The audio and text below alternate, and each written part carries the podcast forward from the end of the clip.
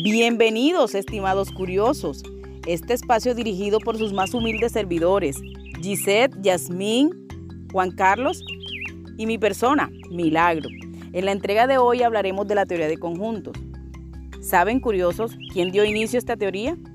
Les cuento que los conjuntos son una colección de cosas u objetos de cualquier tipo o especie, pero con una característica en común entre los elementos del conjunto.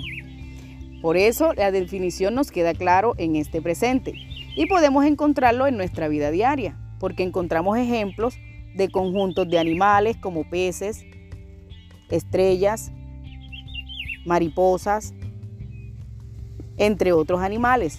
En fin, una gran cantidad de ejemplos. Hoy en día la teoría conjuntista conforma un área fundamental en nuestra querida madre matemática.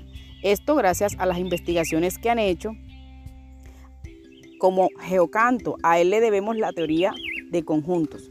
¿Qué términos o conceptos intervienen en esta, en esta teoría? La teoría de conjuntos se centra claramente en los conjuntos y estos están constituidos por elementos que son las cosas que los contienen. Ese es el primer concepto que se evidencia en esta teoría. Es importante tener en cuenta que los conjuntos se simbolizan con letras mayúsculas y están organizados con sus elementos entre llaves y divididos por una coma.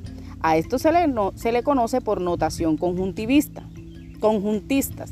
Los elementos de un conjunto se pueden presentar de dos maneras. Por extensión, señalando todos los elementos, y por comprensión, que es expresando una característica definitiva. Espero les haya gustado esta definición de conjunto y hemos llegado al final de nuestra entrega. Les deseamos un feliz día y no se olviden nuestros queridos curiosos, de seguir investigando más sobre la madre matemática.